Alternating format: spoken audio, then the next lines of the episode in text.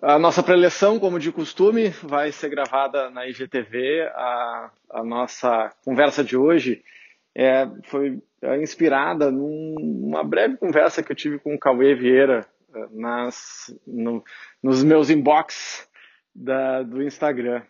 Eu publiquei, eu fiz uma publicação sobre uh, nós temos duas opções na vida, uh, que é aprender uh, aprender ou regre, uh, aprender ou regredir, não foi mais ou menos isso, né? Você tem a, a, a e e ele ficou assim, uh, botou algumas coisas lá na, botou algumas coisas lá no direct.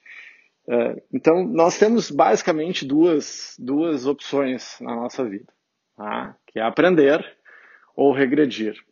Só que o detalhe do aprender ou regredir, gente, é porque a vida é movimento.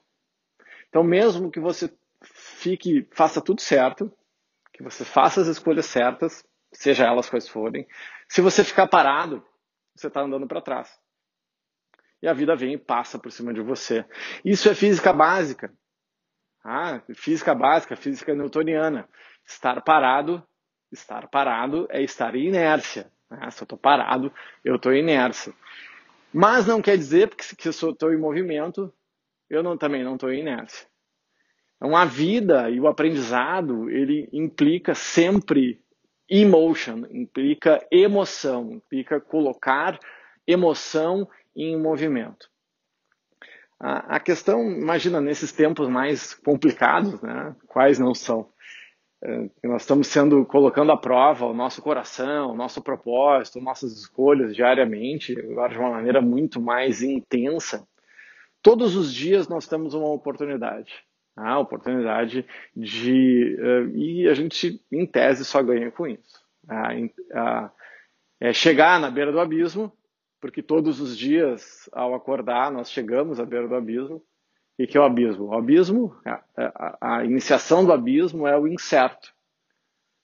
É o incerto, é quando Moisés chegou no Mar Vermelho, é quando Indiana Jones chegou no abismo, é, é o salto em direção ao desconhecido.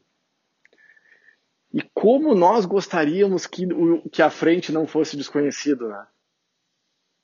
Não é, não é, não seria muito mais fácil se, se os bandeirantes fossem à frente já, abrindo picada no mato, fazendo as estradas.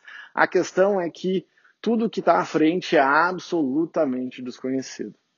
Tem pessoas muito uh, sensíveis que conseguem, assim como o Doctor Strange no, de, no, no Ultimato, né, dos Avengers lá, ver 14 mil e tantos, 14 mil e 53 futuros possíveis. Acho que era isso, é um número absurdo, assim.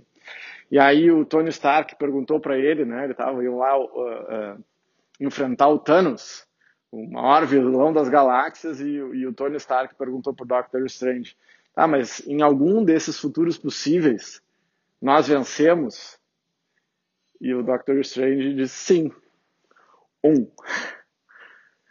Então, das milhares de possibilidades que nós temos à frente, na real nós só temos uma. E você ter, vai ter que fazer paz com todas as outras possibilidades que você não escolheu.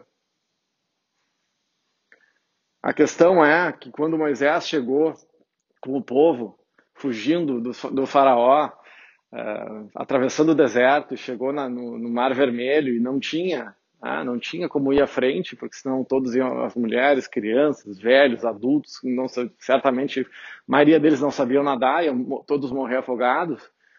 Ah, o Milton Bolder fala no Alma Moral, ele divide em quatro, em quatro grupos. Eu não sei se eu lembro bem dos quatro, né? Mas uh, um, de, um dos grupos queria voltar e enfrentar o faraó. E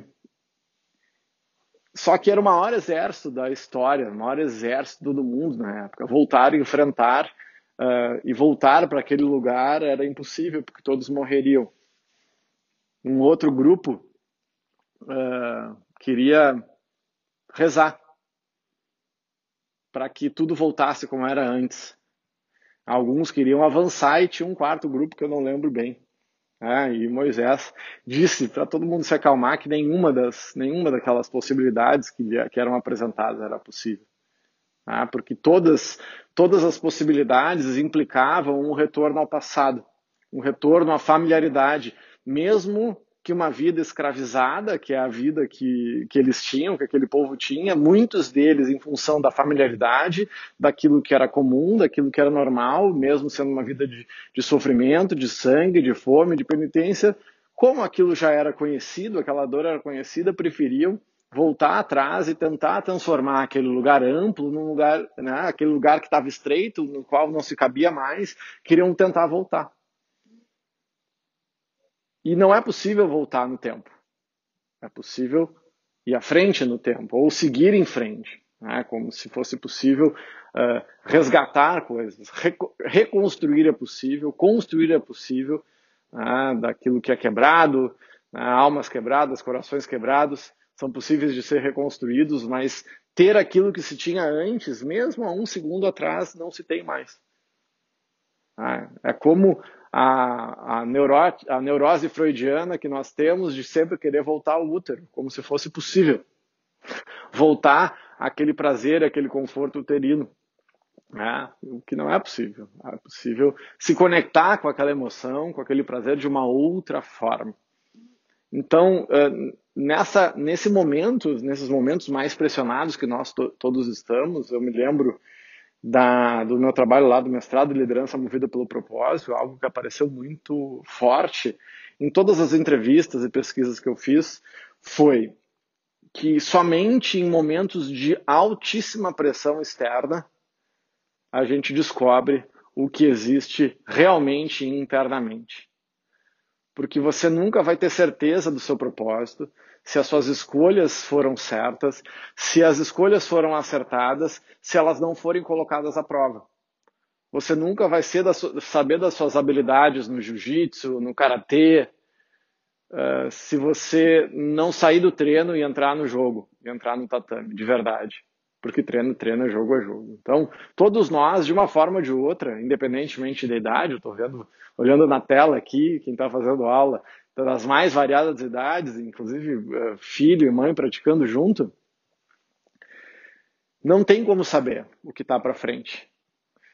Tá? Mas nós temos como confiar no treinamento que nós recebemos em casa, na cultura, nós temos como aceitar e fazer as pazes com aquilo que nos trouxe até aqui e agora botar à prova. Seja para bater a cabeça na parede. Sugiro que você compre um capacete, né? Porque você vai botar ter a cabeça na, na parede várias vezes ainda. Mas é, para ter uma vida extraordinária, é, a única forma, não sei se é a única forma, né? É, acho que deve ter várias formas, mas colocar o coração na ponta da espada é a forma que nós temos, né? É, é fazer como o samurai, veste a armadura, põe a espada na cintura e põe o coração na caminhada. Então, amanhã eu vou explorar um pouquinho mais esse assunto, que é quando, né, que é a autoentrega, que a autoentrega é quando você tem no seu coração a certeza de que fez tudo, absolutamente tudo, que era possível, mas mesmo assim não obteve o resultado esperado, aí você tem que entregar a sua caminhada e os resultados para desígnios muito maiores do que aqueles que você consegue perceber.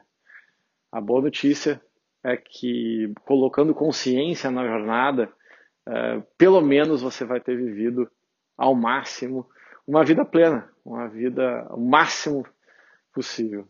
E não adianta, não adianta rezar, não adianta voltar para trás, aquilo que nos trouxe até aqui não vai nos levar para frente. E se você teve, e pior, se você teve sucesso na sua caminhada passada, talvez o sucesso que você teve no passado seja o pior veneno para o sucesso que você vai ter no futuro. Bom, e aí como é que eu faço para meditar agora com isso que eu falei? Sei lá, bora praticar. que afinal, é para isso que a gente está aqui. Quem não veio na aula não vai saber o que aconteceu.